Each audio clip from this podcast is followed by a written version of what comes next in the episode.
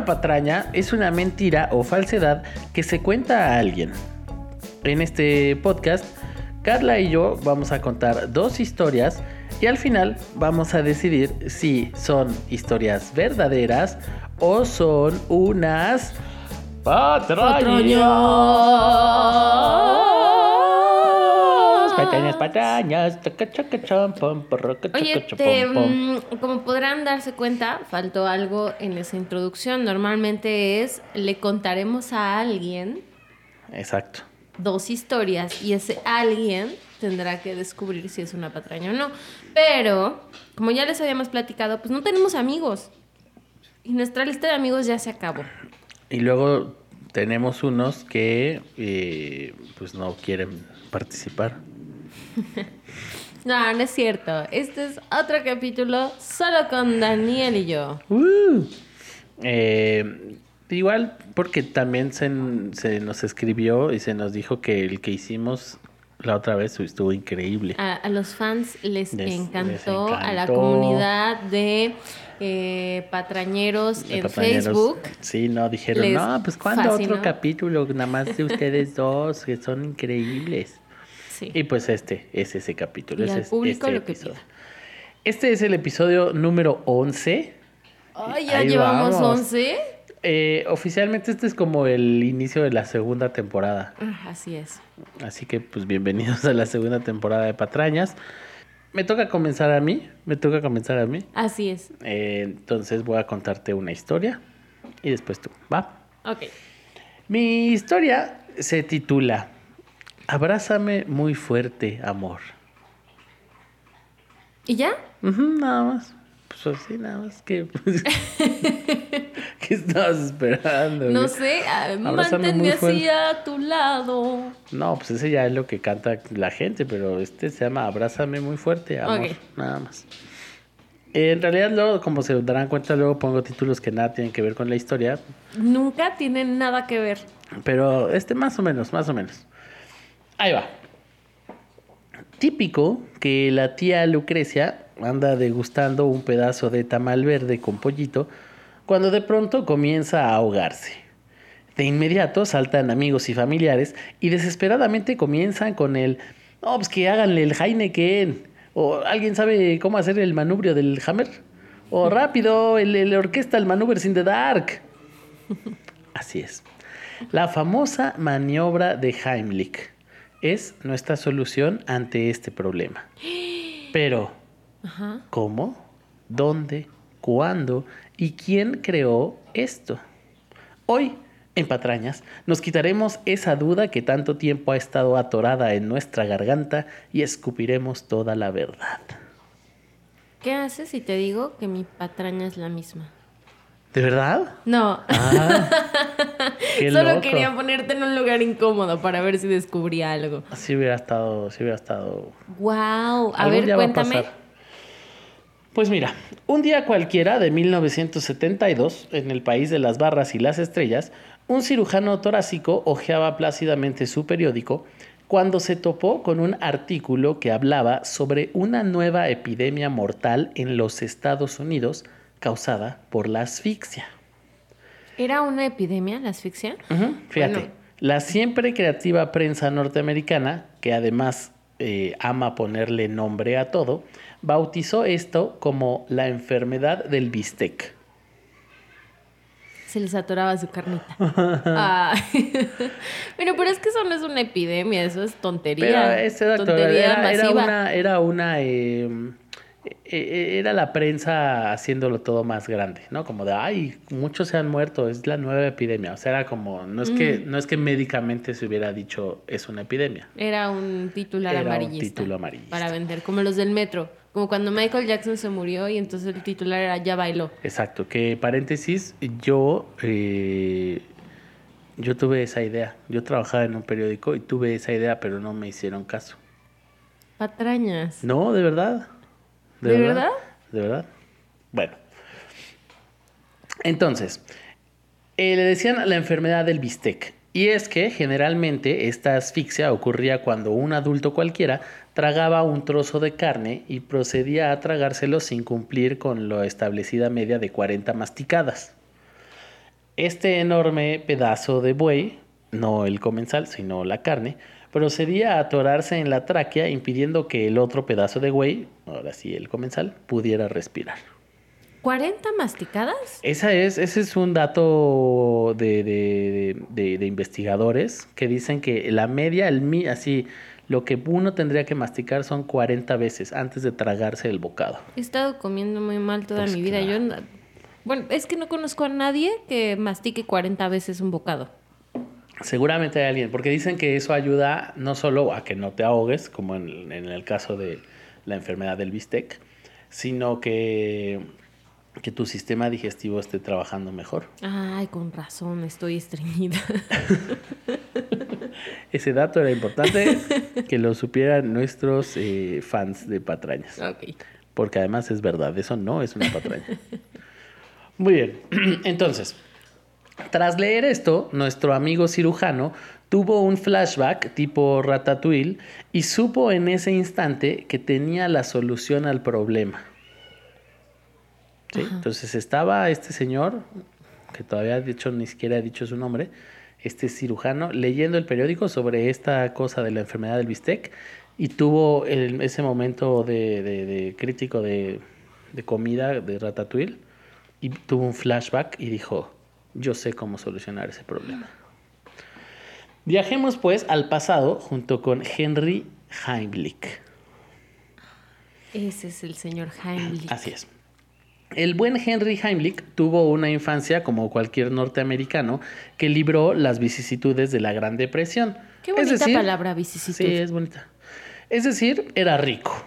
Nació en 1920 eh, dentro de una familia acomodada, gracias a que el papá era un prestigioso militar, y gozó de una infancia tranquila.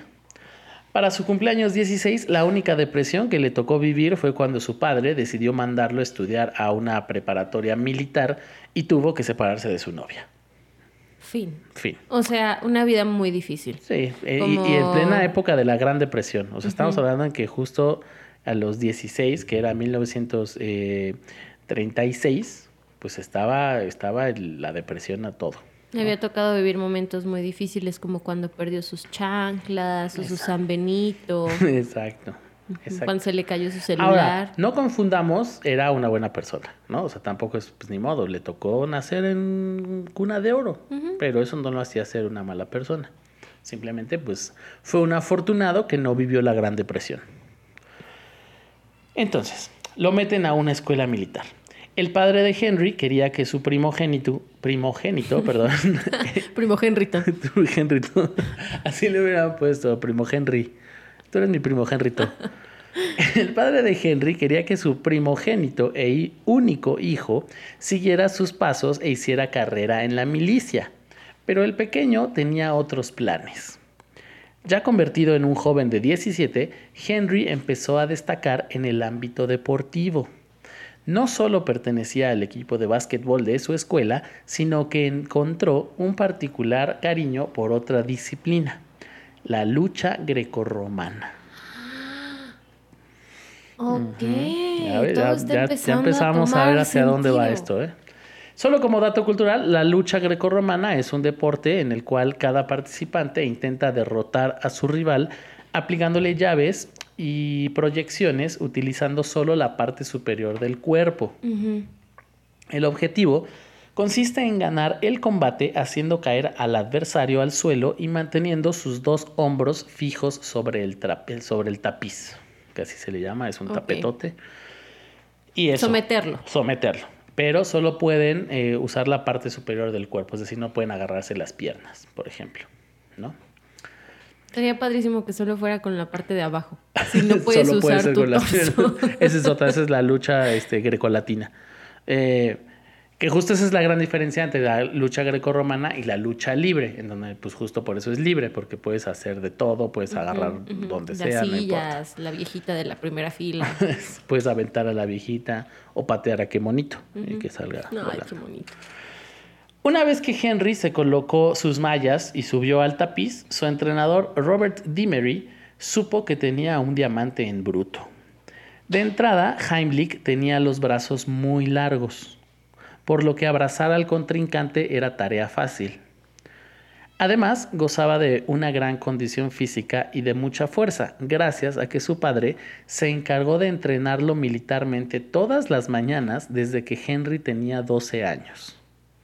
Brazototes tenía. Sí, y eran muy largos, justo como mucho de, de, de la lucha grecorromana es justo el grip, ¿no? A la hora de abrazar a alguien, y entonces pues él se le facilitaba mucho, casi que podía...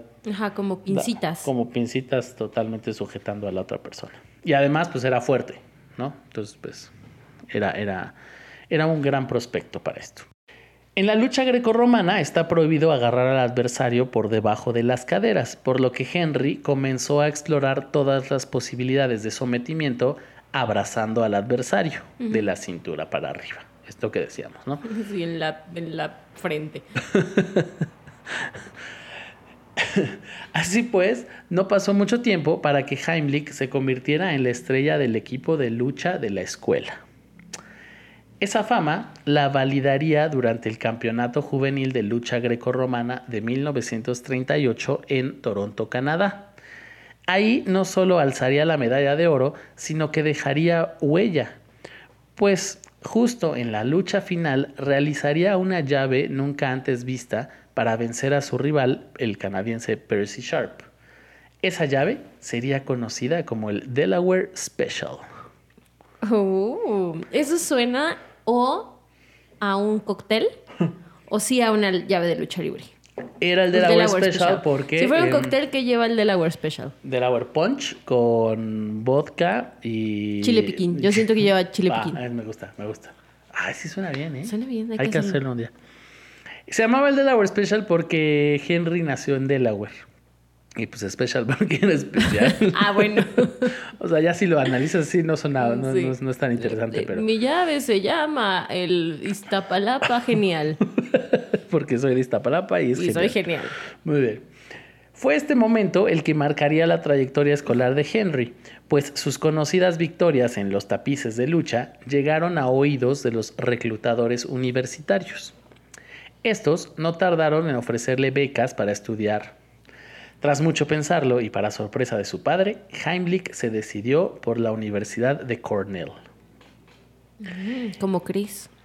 Exacto, como Chris Cornell. ¿Chris Cornell habrá estudiado en la Universidad de Cornell? No creo. No, ¿verdad? Como nos pusimos bien tristes Pues es que- recordar pues a es que ya, pues ya, Ah, ya Continúa. El asombro de Henry Sr., o sea, el papá, fue doble. No solo su hijo no quiso ser militar, sino que escogió Cornell porque quería estudiar medicina. Don Henry no era el único sorprendido. Los reclutadores de la universidad, su nuevo coach y varios compañeros no podían creer que un atleta becado quisiera una carrera tan complicada y absorbente. O sea, normalmente lo que pasa mucho en Estados Unidos es cuando te beca una universidad eh, por, deportivamente, casi casi que es lo que quieren es pues que, que- que tú seas muy bueno en tu deporte y que les, le ganes muchos trofeos a la universidad. Y realmente no les importa tanto que estudies. Sí. Y al atleta un poco lo mismo. Lo que ellos quieren pues es seguir estudiando, digo, seguir eh, haciendo su deporte y en una de esas a lo mejor saltar al profesionalismo y vivir de eso. Y entonces normalmente escogen carreras no tan complicadas para poder seguir, para enfocar más es- este, sus esfuerzos en lo deportivo y no tanto en lo académico. Ok. ¿no? Este quizás sea el primer caso de un papá que se lamenta tanto porque su hijo estudie medicina. Exacto. O sea, era como, ¿qué? ¿Vas a salvar vidas? No te dije que las salvaras, te dije que las mataras. Exacto. Acaba con ellas en o la guerra. O si las vas a salvar es matando a alguien más, ¿no? Claro. Eh, sí, tienes toda la razón. Normalmente sería muy de, de ah, voy a estudiar medicina, qué buena onda. Pero eso pasa mucho en las familias de militares. Como que sí, sí, sí es de una onda que tiene que seguir por generaciones. Eh, pero bueno, entonces aquí no solo era que hubiera escogido medicina a- en lugar de la milicia, sino que de veras vas a estudiar medicina y además vas a seguir siendo atleta. Eso sorprendía mucho, ¿no? Que se hubiera confundido en algún momento así operando y ¡Ah! ¡Pua! ¡Ya ve! La Delaware Special. Doctor, eh, está en cirugía. ¡Ah! ¡Ay, es verdad. demonios! Y- estúpido. Y, lo mismo en el- su competencia le encajó el bisturí a alguien. El único que tenía bien claro el plan era el joven Heimlich. Él lo que quería era ser doctor. Ahora bien, al ser un alumno becado, Henry tenía que seguir entrenando y asistiendo a las distintas competencias y a la par de eh, presentarse a sus clases, ¿no? Esto complicó sus días, pero por más que sufría desvelos y cansadas noches de estudio, Henry seguía sorprendiendo por e, en el tapiz de lucha. Siempre encontraba una llave o algún movimiento que lograba someter a sus rivales. Entonces, justo lo que decía su entrenador de, de Cornell era, yo nunca había visto a alguien que tuviera eh, las, las habilidades para la lucha grecorromana así. O sea, era como que nació para eso. Pero de verdad a Henry era como de, o sea, está padre, me divierto y sé que tengo que, lo que tengo que hacer para ganar y tal, pero no le interesaba. O sea, no le interesaba como dedicarse a eso. Eso era como un paso para poder estar en la universidad y poder estudiar medicina, que era lo que realmente le gustaba. ¿No? Ahora bien, durante sus primeros dos años como parte del equipo de lucha de Cornell, a Henry se le atribuyeron las siguientes llaves. Así A como ver. tuvo su, su Delaware Special, tenía estas siguientes, que eran el oso pardo, el Mm. nudo rosa, la suástica, La suástica. la suástica, que aparte está muy bien porque justo pues estábamos en épocas en donde estaba ya empezando la Segunda Guerra Mundial. ¿Cómo Entonces, era la suástica? ¿Tienes información de eso? Lo único que, que- que supe es justo que los, lo que se le, le, le llamaron la suástica porque, perdón, a la hora de colocar sus brazos y, y moverlos de su contrincante, eh, quedaban como en una posición como si fuera una suástica. O sea, a la hora de someterle o... Ya ves como cu- cuando te hacen el manita de puerco que te hacen atrás, él movía las manos de su contrincante de alguna manera que la figura parecía una suástica. Sí, más o menos. Sí. O sea, era eso, era como una manera de someterlo, pues moviéndole sus brazos y quedaban así y los de él era como una suástica. Y aparte, como estaba de moda el tema, pues a alguien se le ocurrió. Todos estos nombres eran gente de la, de la universidad. te Ah, digo. no era él No, diciendo, no, no. esta es la suástica. no, para nada. No, era así como lo de la enfermedad del bistec, ¿no? O sea, era típico de que el, periódico de la universidad o local son. era ponerle cosas. Qué creativa la prensa. Y teníamos también el péndulo y uno que se llamaba, que además este sí no, no encontré por qué, pero se llamaba la cortina de humo. No, no, no, no, no encontré cómo y ni siquiera se me ocurre por qué podría, o sea, que, Los agarraba y los azotaba en el piso, así como cuando las bombas de humo. exacto, ¡pum! y se iba. Sí. y de pronto ya no estaba. Eso puede ser. Está. Además, quienes eran aficionados asiduos a las competencias comenzaron a apodar a Henry como Doctor Payne. Ay. Ese sí me gustó. Ese estaba Oye, bueno. me está gustando mucho lo creativa que es la gente La alrededor gente- de esta persona. La gente estaba loca.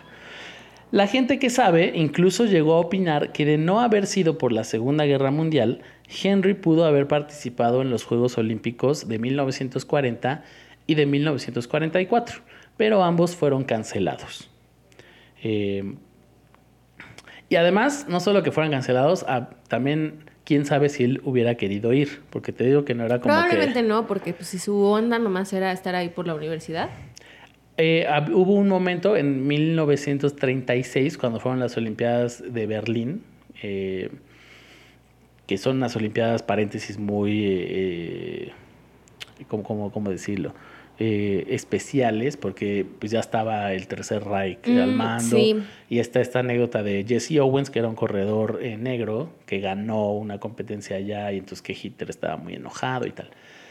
Henry pudo haber ido a esa competencia, pero era muy joven y, y- y su papá como que no lo dejó un poco. Como que el papá, que era el que quería que fuera militar, como que dijo, no, ¿qué vas a ir a hacer a unos Juegos Olímpicos?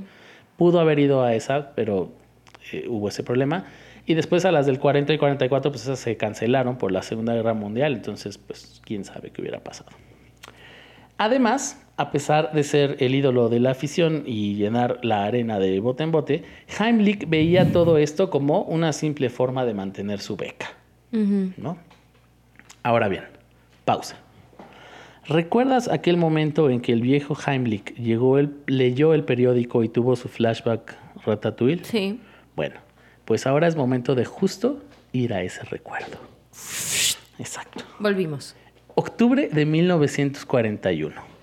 El equipo de lucha de Cornell se enfrentaba a la Universidad de Iowa por el Campeonato Nacional de Universidades.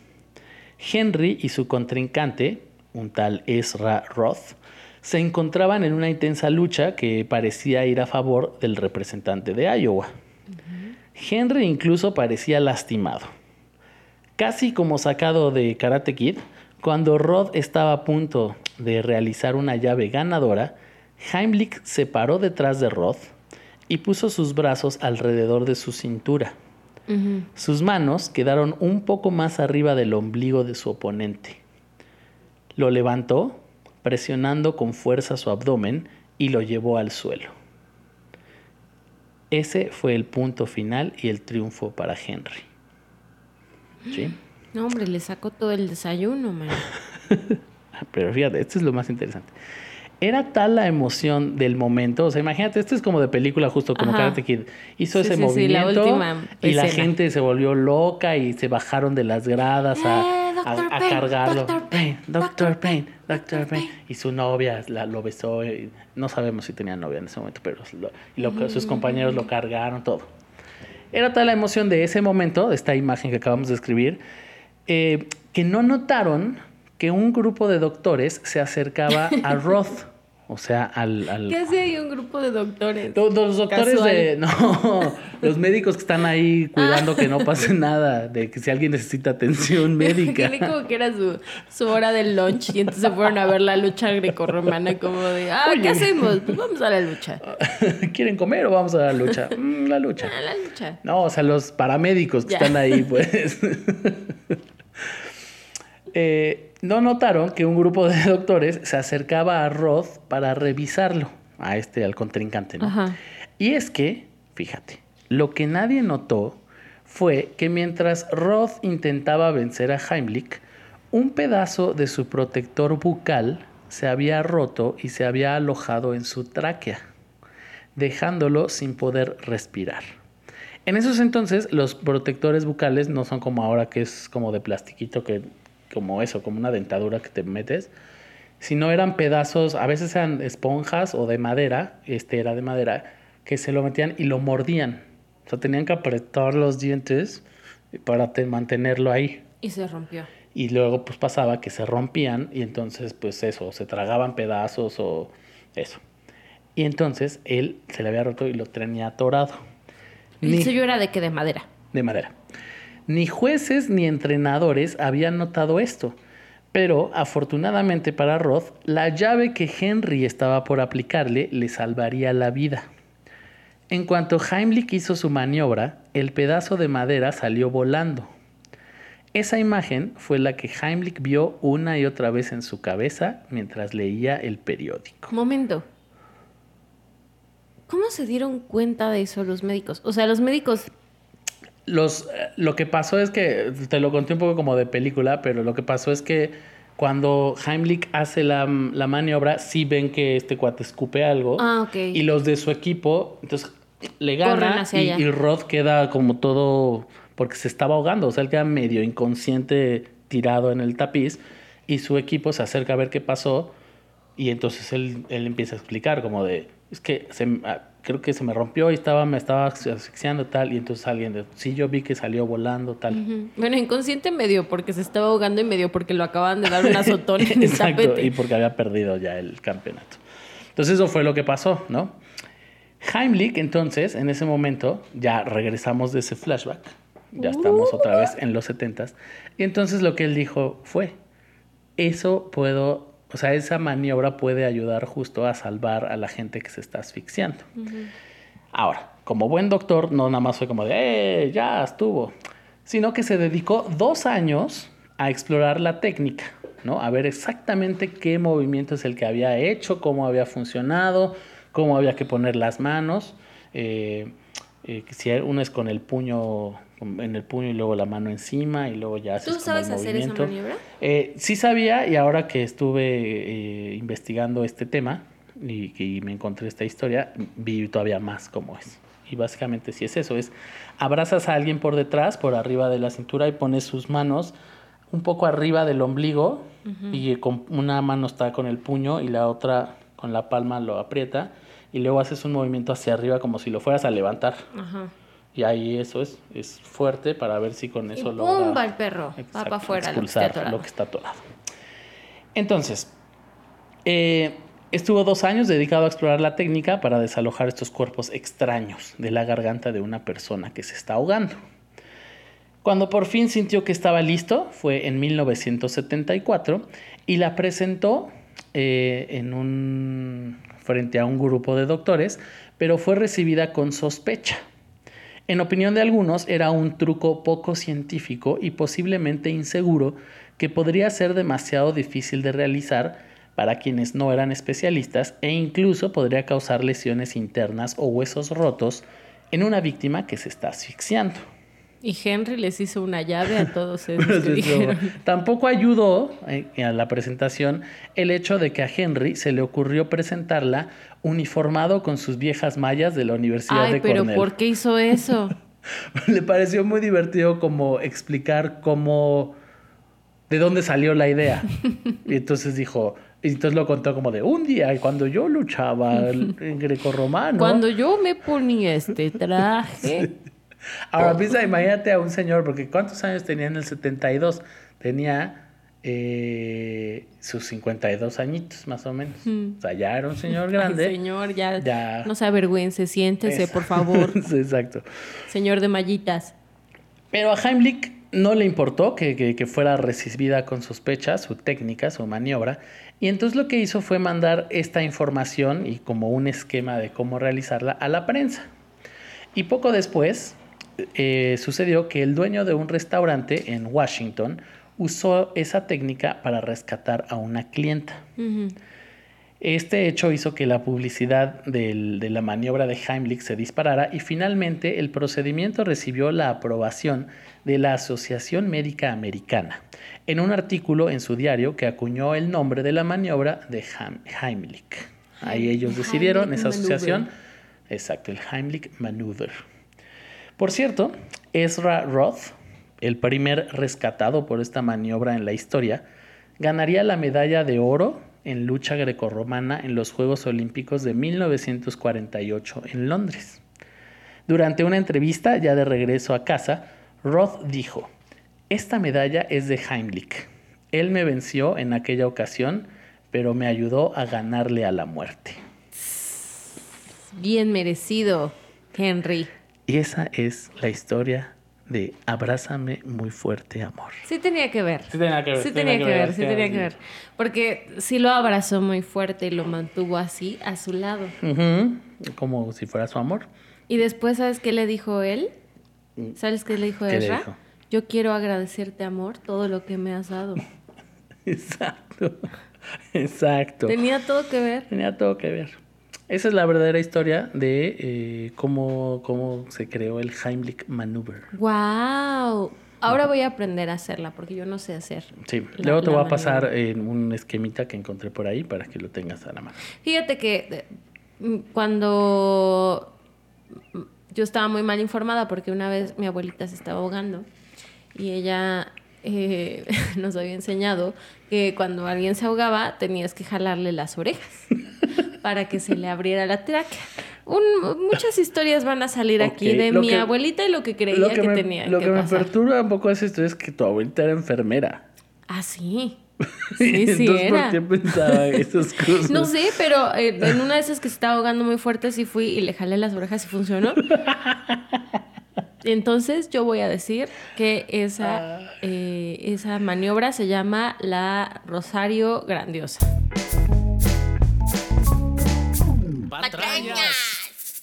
Yo el día de hoy te voy a contar una historia que se titula Perrijo, Perrijo mío. Porque además acaba de pasar el Día Internacional del Sí, es Perro. cierto. Sí, es cierto. Día Internacional del Perro. Esta historia empieza como muchas otras en los Estados Unidos, con dos personas que se conocen en la universidad, se enamoran y luego forman una familia perfecta. Estas dos personas son Ethan Rivera y Harper Brooks.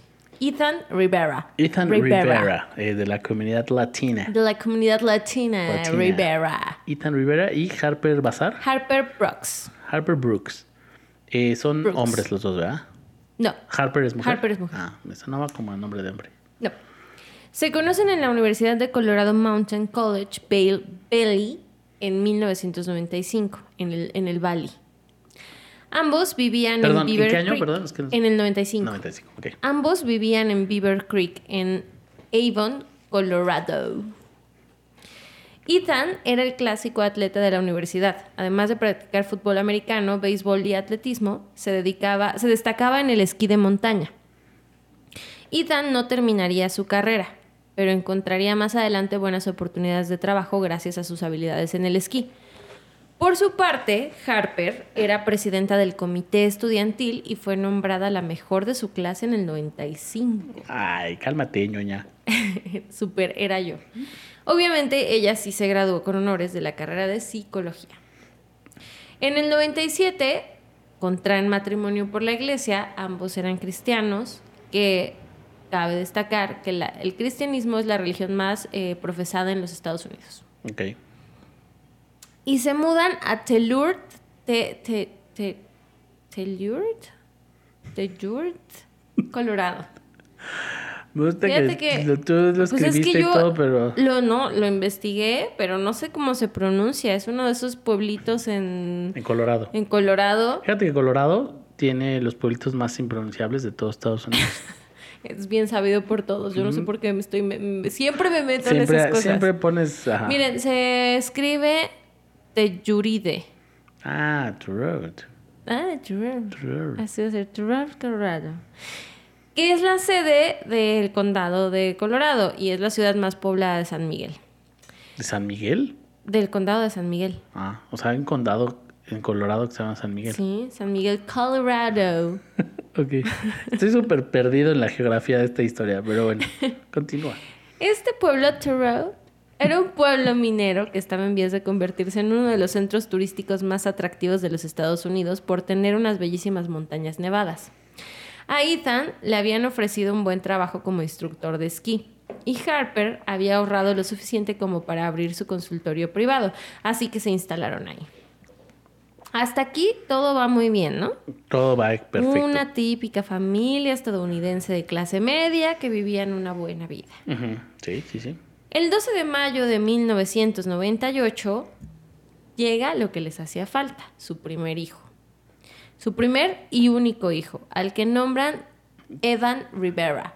Evan Rivera. Evan Rivera. Él era Ethan, ¿verdad? Ethan Rivera. Ethan. Evan Rivera. Evan Rivera. Tanto Ethan como Harper estaban enamorados de su hijo. Desde muy chico había mostrado interés por los deportes como su padre. Harper narra. Era un niño muy inquieto, no podía estar ni un minuto sentado. Su cosa favorita para hacer, para hacer era que su padre y yo lo buscáramos por toda la casa. Evan también poseía el carácter amable y paciente de su madre. Amaba a los animales, sobre todo a los perros, cualquier tipo de perro. Tristemente, Evan padecía de alergias cutáneas y respiratorias que no le permitían tener uno como mascota. Su madre dice, podría estar horas sentado frente a la ventana de su habitación viendo jugar al perro del vecino. Ay, qué triste imagen acabas de. de- Es muy triste porque él los quería mucho, pero no podía tocarlos porque de inmediato le empezaban a salir unas ronchas horribles en la piel. Ay, pobre Evan. Oye, ¿sabemos de. el- o sea, si eran. de qué latino eran? O sea, de. Si tenían. No hay tanta información de los papás porque en realidad No importa. no son tan interesantes, solo es es totalmente anecdótico. Solo, solo fue un. Sí. Supongo que sí era de la comunidad latina, Latina. Rivera. Cuando Evan tenía 17 años, o sea, en el 2015, iba a cumplir 17 años, practicaba varios deportes, entre ellos el esquí, evidentemente, y le gustaba mucho practicar Ultimate Frisbee. Ujú. Era de los que practicaban este deporte, que estuve viendo porque quería saber bien qué era el Ultimate Frisbee. Y resulta que es un deporte que conjuga muchas reglas de otros deportes, pero no es de contacto. ¿Sabes? ¿Tú sabes quién jugaba Ultimate Frisbee? No. Eh, querido público, recordarán que en nuestro episodio número 5, si no mal recuerdo, o 4, estuvo Amanda Zafa. El hermano, El de hermano Amanda, de Amanda Zafa, sí ulti- jugaba, jugaba Ultimate, Ultimate Frisbee. Frisbee. Bueno, pues resulta que es un deporte, es muy parecido al Quidditch, porque tiene como reglas así de, no, y aquí, a partir de aquí y acá, pues se anota un gol y... Y también como del tochito, ¿no? Te traen un cinturón y se Sí, los y no es de contacto. Y como no es de contacto, es de los pocos deportes que pueden tener equipos mixtos. Ok, Entonces hay tanto chavas como chavos en los equipos. ok. Eh, entonces, él practicaba Ultimate Frisbee y cursaba el último año en el Avon Middle High School. Era un chico brillante con calificaciones sobresalientes, querido por todos sus compañeros y recién comenzaba a deitear. En Se el conoce prom, como en el dato prom. en el prom. Se conoce como dato que había invitado al prom a su compañera Anna Wilson, quien se presume había sido su crush mucho tiempo. ok. Ana había aceptado la invitación, entonces todo no, iba hombre, de todo- maravilla hasta ahorita para todo- Eva. o sea, hasta ahorita lo último, lo único triste ha sido lo de la alergia a los perritos. Sí. Porque fuera de eso es una bonita historia. Es una bonita historia. Todo parecía ir de maravilla para la familia Rivera La novia era un perro. Y hasta que la, la tocó. tragedia los alcanzó. ¿La novia era un perro? El 15 de mayo del 2015, Evan, junto con otros amigos, se dirigieron a Mountain Village para festejar el cumpleaños número 17 de Evan. Evan había nacido el 12, esto fue el 15. O sea, el cumpleaños de Evan va a decir en la semana, el fin de semana y se fueron, fueron a, a, festejar. a celebrar. ¿Y cuántos años cumplía? 17. Ok. Conocían a la perfección esa montaña, ya que era donde regularmente iban a esquiar y hacer snowboarding y, y todos los deportes, que además el papá era instructor de esa academia en esa montaña.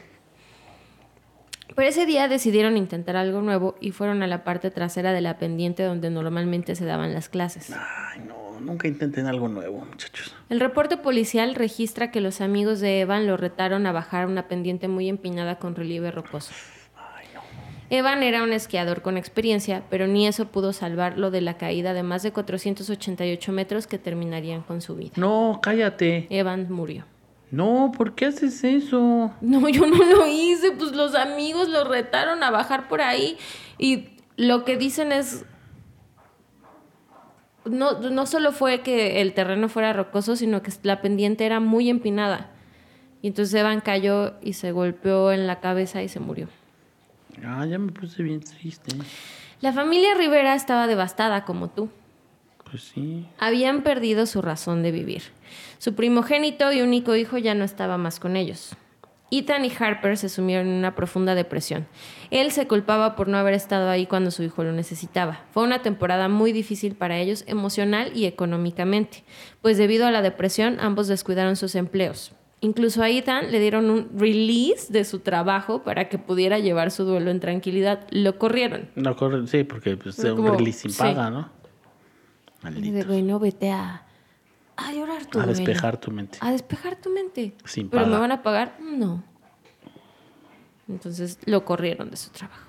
Harper eventualmente tuvo que cerrar el consultorio. Ay, no. Todo iba tan bien. No debí de haber confiado porque tú siempre cuentas historias que, no son, que no son bonitas. Dos años habían pasado. Llegó el 2017. Harper había retomado su actividad como psicóloga y tenía un pequeño consultorio en el centro. Por su parte, Ethan batallaba para conseguir trabajo. En ese momento era empleado de la fábrica de acerrín de la ciudad. Trabajo que no le remuneraba mucho. Si bien la familia nunca se repondría de la pérdida, habían alcanzado cierto nivel de estabilidad emocional.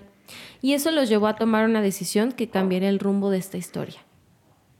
¿Recuerdan que mencioné que Iván, Iván, Evan amaba a los perros? Sí. Pues sus padres decidieron adoptar uno. Y le pusieron Evan. Así que fueron al albergue de mascotas y por fin eligieron a un labrador de dos años al que llamaron Emil, Ah, Emil Rivera. en honor a Emil Hayais, un esquiador austraco que Evan admiraba. Ok. La adopción de Emil no fue fortuita. Algo los había traído a él. Ethan recuerda ir caminando por los pasillos del albergue cuando vio a este perro de mirada cálida, sentado de manera apacible viéndolos caminar. Era el único perro tranquilo del albergue y algo le dijo que debían adoptarlo. Probablemente que era el único tranquilo y fue así de, pues no, los demás son El un que no pedo, ladre, mejor vamos a nos el que no llevamos al que es más tranquilo. Conforme fueron pasando las semanas, ambos comenzaron a notar en Emil algunos comportamientos familiares. No, no. El perro podía pasar horas en la ventana viendo a otros perros jugar. Wow. Y un día, regresando de uno de los paseos en el que Emil había jugado con otros perritos, notaron que tenía un brote de urticaria justo donde el otro perro había jugado con él. cállate los ojos. Otra de las cosas que empezó a llamar su atención era que Emil disfrutaba particularmente el estar en la nieve y su lugar favorito para dormir era en la puerta de la antigua habitación de Evan. Y además invitó al prom a una chava. y aceptó. Era extraño cómo el perro parecía conocer toda la casa. Se notaba muy cómodo en ella. Y era particularmente raro ver a Emil en los lugares donde normalmente hubieras encontrado a Evan haciendo cosas. Harper dice que había algo tremendamente familiar y reconfortante en Emil. Conforme fue pasando el tiempo, al ver sus ojos, veían los ojos de Evan. Ethan cuenta, era sorprendente ver que incluso tenía una manera similar de dormir a la de mi hijo. Él solía dormir con los ojos entreabiertos, y así duerme Emil. Y había aseveraciones tan increíbles como verlo jugar con el frisbee era como ver a mi hijo de nuevo. Sé que suena extraño, pero así es. No sé cómo explicarlo. O sea, también entró a la liga de Ultimate Frisbee. No, pero jugaban con él con el frisbee y entonces algo había. Él dice no, que no Ahora- sabía cómo explicarlo, pero Ahora, también puede ser, pues, esa, como, como ante, ante la falta de, de algo, pues, ves lo que quieres ver, ¿no? O sea, o sea, a lo mejor no era eso y nada más eran los papás viendo lo que querían ver ante la ausencia de su hijo. espérame, vamos a llegar a ese. Empezó a hablar el perro. Cada vez era más claro. Emil no era un perro común y corriente. Fue particularmente emotivo el día que conoció a Anna Wilson. La del prom. La Pues besó. los testigos juran que la mirada del perro era de amor puro. No dejaba de verla como si estuviera enamorado de ella. Ay, no puede ser. Los perros siempre ven con amor. ¿Tú has visto un perro que no vea con amor? O Sí. sea, Había quitando un- a los violentos que te Había un empiezan a perro que ladrar. pasaba por aquí que me veía feo. Como el bebé que era... Claro que no. El enemigo de Maggie. Claro que no es No cierto. es cierto. O sea, a menos que sea uno de estos perros agresivos que está ladrando. Pero si no, cualquier perro te mira con amor. Si los perros son amor. Bueno, La gente, probablemente también ya era una cosa de la gente empezaba a hacerse ideas Claro. de pues algo que a lo te, mejor no te estaba empiezas ahí. a creer, pues, como, como el episodio anterior de la pandemia. Te empiezas a creer cosas. Histeria colectiva. Pero hubo un día en particular donde no quedó duda de que algo extraño estaba pasando. El perro. Emil escapó de su casa. Pasó un día entero sin encontrarlo. Y estaba en- Se les ocurrió irlo a buscar al cementerio. No. y Emil estaba posado en la tumba de Evan. ¿Cómo era posible que este perro conociera exactamente en dónde estaba enterrado a alguien que no conocía? Wow, eso sí me dejó. Fue así como medio- los Rivera comenzaron a buscar por internet lo que estaba sucediendo y se toparon con la doctora Emendra Pengui. Ah, ¿Por qué me hago esto? Banerjee. Emendra Banerjee. Es la, eh, una investigadora especializada en memoria extracerebral. Cuando le mandaron la historia a la doctora, lo primero que pensó fue que era un caso de proyección, de proyección de deseos reprimidos causados por la pérdida. Lo que yo estaba diciendo, ¿no? Básicamente. Em, pero después le enviaron eh, evidencia, evidencia en video y evidencia en... De los comportamientos de, los comportamientos. Bueno. Tanta que llamó la atención de la doctora y tuvo que viajar hasta allá para verlo con sus Ah, o sea, la consulta solo había sido. Solo había sido así, vía, o sea, encontraron como estuvieron buscando vía Zoom hicieron su este Su consulta. su consulta y la doctora dijo probablemente es esto, no sé, Pero luego mandaron videos. pero entonces de- le mandaron videos y le empezaron a mandar la pruebas de- y la doctora pensó estará manipulado, sí, no, y entonces fue para allá para investigar. Lo que descubrió la doctora choquearía a todos. ¿Tú crees en la reencarnación? Eh, no sé. A La veces- reencarnación es la creencia que consiste en que la esencia individual de las personas, alma o espíritu, empieza una nueva vida en un cuerpo o forma física diferente luego de la muerte biológica. Más precisamente, dentro de la reencarnación hay como muchos conceptos, pero más precisamente hablamos del concepto de la transmigración de las almas, que también a veces es llamado la metemfis... me- ¿Por qué me hago esto? Metemfiscosis, que se basa en la idea de que un alma puede pasar de un solo cuerpo y residir en otro, sea humano o animal. Y tiene que ver con pasar niveles. Es decir, tú estás en un nivel y cuando mueres tu alma transmuta exactamente como está a otro envase de otro nivel que tiene que vivir. Entonces puede habitar no solo humanos o animales, sino cosas también. O sea, eh, una botella puede ser un. eh, o sea, el alma de una persona está dentro de esa botella. Ok. La doctora, después de estar investigando mucho y de vivir con la familia seis meses, llegó a la conclusión de que los datos... Sí, sí, sí. Siento que luego son bien gorrones los, los doctores. "Ah, bueno, voy a investigar. eh, me voy a quedar aquí seis meses y quiero mi desayuno a las siete en punto. ¿Qué amenidades hay Un por aquí? huevito, pero con la yema bien cocida. y se iba a esquiar. Eh, después de estar de gorrona seis mesesotes ahí con ellos, llegó a la conclusión de que los datos proporcionados por la familia Rivera coincidían con el actuar del perro y no era un caso de proyección de deseos reprimidos causados por la pérdida. O sea, se tardó seis meses en decidir eso. Sí. También. También, se pasó de lanza. Sí. ¿Cuánto les habrá cobrado? No les cobró. Ay, sí. Pues ya la estaban teniendo en su casa. No les le cobró porque era parte del estudio científico. Es que esta doctora sacó después este estudio de donde viene este caso. Ok. Entonces, en realidad, ella no lo... Porque le estaban ayudando Sí. a sus estudios. Era como un, una parte de su doctorado y lo sacó como un estudio. Eh, creamos o no en la reencarnación y en la transmutación de almas, la familia Rivera vive ahora aceptando la idea de que el alma de su hijo regresó para estar con ellos. Y no importa la forma que tenga o que tan mal le huele el hocico, ese sigue siendo su hijo.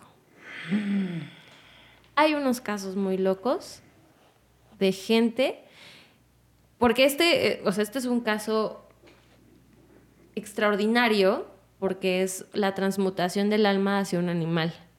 Pero también está el caso de la, de la reencarnación en personas y hay niños que recuerdan incluso sus vidas pasadas y que te pueden decir con exactitud, yo vivía en tal lugar y me morí de, Rusia, me, me morí de esto. Rusa. Ajá. De, de tifoidea. Yo era militar y, y en la guerra me mataron y yo, pero yo vivía aquí y estaba casado con tal persona y mi casa era de tal color. Y cuando van e investigan, exact- es exactamente lo que están narrando estos niños. Entonces, Ahora aquí, exacto, lo extraordinario de esta, o sea, porque eso está bien, ¿no? Te acuerdas de tus vidas pasadas y tal. Pero lo extraordinario de esta es que el niño reencarnara en un perro que además sería el perro que adoptarían los papás del niño, ¿no? O sea, eso es lo extraordinario. Porque ¿cuál- cuántas, ¿cuáles son las probabilidades? Vamos a suponer que existe la reencarnación. ¿Cuáles son las probabilidades de que reencarnes en, pues, ¿cuántos años pasaron de su muerte a que, a que, a que... Dos. Dos. O sea, de una, una reencarnación tan inmediata. No sé si en la explicación de la reencarnación es inmediata la reencarnación. Ah, ok. Eh, pero a lo que iba es, en el mismo lugar, o sea, en el mismo país, en la misma ciudad, en el mismo pueblo, en el, en- y que aparte llegaran los, los Es- papás a, a adoptar al perro. está la historia, hay un par de historias muy impresionantes que, que encontré al, al estar investigando este tema de la reencarnación. Está la historia de, una, de un niño, bueno, de, un- de una persona adulta que reencarnó en un niño y era el vecino. que había muerto. Ajá. O sea, era, eh, reencarnó en su vecino. súper, ah, claro, súper cerca. Y está el otro caso de una reencarnación que hizo que agarraran al asesino del reencarnado. Wow. O sea, sí, claro. Ajá, Porque cuando reencarnó, el niño decía, o sea, el niño tenía una cicatriz en la frente Era Harry Potter. Sí. y Voldemort era el asesino. Voldemort fue el asesino. No, tenía una cicatriz en la frente y entonces el niño decía que lo habían matado de un machetazo, no, de un hachazo en la frente y que por eso tenía esa cicatriz. Y entonces empezó a dar datos y resultó que después de la al- investigación encontraron al asesino, De una persona X que había de muerto una de un persona hachazo. X que había muerto de un hachazo. Ahora, qué miedo, qué miedo recordar tus vidas pasadas porque hace generarte una, un problema de, de personalidad Hay horrible. regresiones guiadas que te pueden ayudar A a, recordar esos datos. Pero no, o sea, pero yo lo que digo es que no hay que recordarlos, o sea, porque si no, entonces no sabes tú quién eres. Porque al mismo tiempo eres una persona que murió de un hachazo y eres un niño. Debe ser muy difícil. Digo, acá, por ejemplo, perrito, pues no tiene un problema. No, pues Perrito estaba feliz. Porque aparte Perrito fue feliz. adoptado y. Lo y que sí no explican, por ejemplo, y, y lo siento que está un poco inconcluso, es que qué va a pasar con la familia, porque los perros viven menos. Claro, no, pues van a. O sea, eh, justo yo lo pensé. Van a, van a sufrir la pérdida Van a de su tener hijo. que manejar un segundo duelo, porque Sí. perritos viven menos. A menos que ellos este, se nos mueran antes. Por alguna circunstancia. Y a esta es la historia de Perrijo, Perrijo mío. Ay, Verdad- es- el verdadero me- perrijo. Me, me hiciste, este, me hiciste ser feliz en algún momento, después me hiciste ser triste, muy triste, estar muy triste, y luego me dejaste, Una montaña rusa de emociones. sí, en tan solo 30 minutos. Por eso, amigos, hay que ser buenos en la vida. Porque si transmutan y si, y si reencarnan, para que reencarnen en algo bonito, como un perrito. O un gatito de una familia que los quiera Exacto, de una, aparte, no solo de un perrito o un gatito, en una familia que, que los quiera. ujú. Qué fuerte.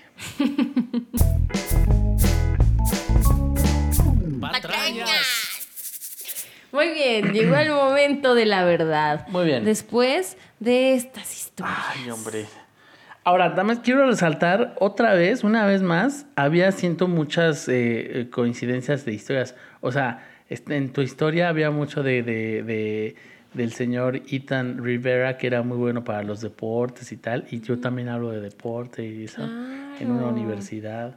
Siempre, Claro. siempre hay una, alguna conexión. Siento que lo estamos forzando muchísimo. No, porque no, ya iba a este decir, sí. no, en tu historia es estuvo a punto de morir y aquí este sí se Ya, murió. este sí se murió porque no le aplicaron Mucha coincidencia. Es que no le aplicaban el, el, el manubrio del hammer a- al niño. me- Time. Tururum. Muy bien. La historia. Abrázame muy fuerte, amor. El verdadero origen de el Heimlich Manöver. ¿Qué opinas? Mira, es una historia que me gustó mucho. Tengo que felicitarte porque es una historia entretenida, eh, cinematográfica de alguna manera. Me hizo, me hiciste ir a esos lugares y verlos, pero, pero, hay un dato que es el que me hizo tomar la decisión de que esta historia es una patraña. Y ese es que el doctor expusiera su teoría en sus mallitas de deportes. ¿Por qué? Porque siento que es un dato muy absurdo que a ti te daría mucha risa. me dio mucha risa, pero pues... me- Y pues, que sí como que- a ti te daría mucha risa, lo pondrías. ¿Por qué? Just for the lols. bueno, Just pues, o sea, for the lols. Cada quien, ¿no? Creo. Sí, sí, sí. Entonces, voy a decir, a pesar de que me encantó, o sea, me gustaría mucho que fuera real, que esta historia es una patraña. Ok. Eh, pues este. Qué, qué triste que tu forma de pensar sea esa, ¿no? Porque esta historia es verdadera. No. No, es cierto, es una patraña. Ay, era una gran historia. Es una verdadera patraña, todo. Es una gran historia. Pero sí creo que te excediste con el dato de las mallitas. Todo iba muy bien, todo iba muy bien. Mira, ibas. Pero está padre. Tampoco hay Perfecto. el hecho de que a Henry se le ocurrió presentar el uniforme a sus viejas mayas. No, es que ahí sí te excediste. Ese fue el, el dato que yo dije, este es Daniel. Este es Daniel queriéndose echar la risotada. Fin. Maldita sea. Bueno, eh, No llores. No llores. lo que sí es verdad es que justo el doctor Heimlich, o sea, Henry Heimlich sí existió y es el creador Ah, claro. de esto. Sí estaba leyendo el periódico y, y, de hecho todo eso sí es verdad. Es decir, la enfermedad del bistec, o sea, el nombre de la enfermedad del bistec sí es real. Ajá. Por eso voy a decir, para que, para que pues, la gente se informe. O sea, todo esto de que estaba leyendo el periódico y leyó sobre la enfermedad del bistec y tal, eso es cierto. Y ahí entonces él dijo, yo voy a ver la manera de resolver este problema. Y se puso a investigar. Pero no hacía lucha grecorromana, no. mira, No, todo pero eso. es un. Eres muy creativo, ¿eh? Todo eso no existió. Muy bien. Bueno, pues nada, nada. Ahora, mi historia. Perrijo. Perrijo mío. Eh, mira, primero tengo que decir una cosa. Siento que si no, o sea, si no es verdad esta historia, eh, deberías escribirla porque eh, sería una muy buena película para Hallmark, por ejemplo. Hallmark Channel. Ajá, o sea, siento que siento que tiene todo para hacer una, una gran Un película. clásico de Hallmark. O ah, incluso hasta como de Disney, así, este, como esta de Harrison Ford y su perro, que fue un fracaso, Ah, sí. pero así, o sea, historias de perros que todos quieren ver. Creo que podría ser una, una gran historia. Ahora bien, eh, fíjate, voy a decir que eh, es una patraña. Siento que te dejó bien trastornado la historia. Me dejó bien trastornado, pero fíjate, lo que pasa es que creo que, que, claro, pues está ahí, te, te, te- te interesaste en el tema que de la, de la transmutación y que de la, de la reencarnación eso. Y, y a lo mejor sí existen casos, obviamente, de gente que cree en esto y que a lo mejor el hijo regresó y, y tal. eh, pero la historia en general, o sea, la familia Rivera no existe. Eh, Todo es una patraña. Ok. Pues la historia de la familia Rivera, Rivera, de Tallahassee, Colorado. Tallahassee, Colorado. Colorado. Es verdad. Mentira, es patraña. Es patraña. Es una patraña. Pero ya saben, Hallmark Channel. A lo mejor les Sí puede podría- servir para una película. Ustedes no vieron, pero escupí ahorita. Se escupió sí, muchísimo. sí podría ser una película, de verdad, ¿eh?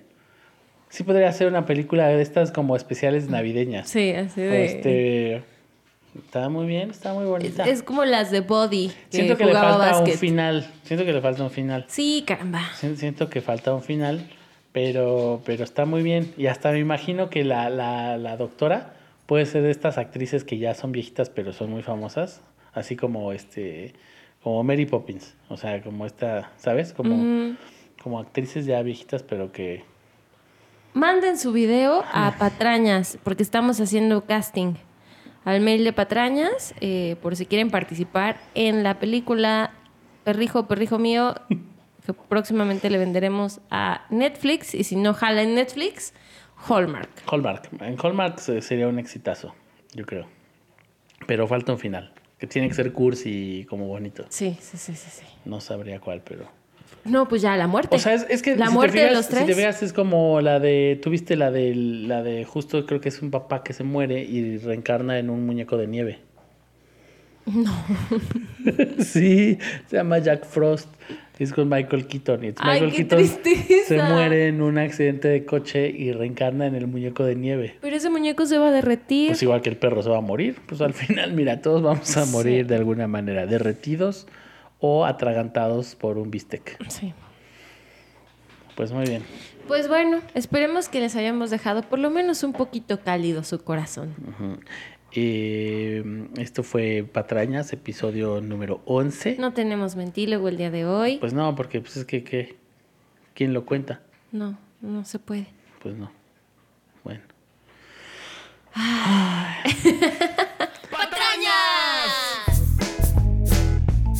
Bueno, pues eso fue todo. Espero que hayan disfrutado estas dos historias. Hoy fueron patrañas, ambas.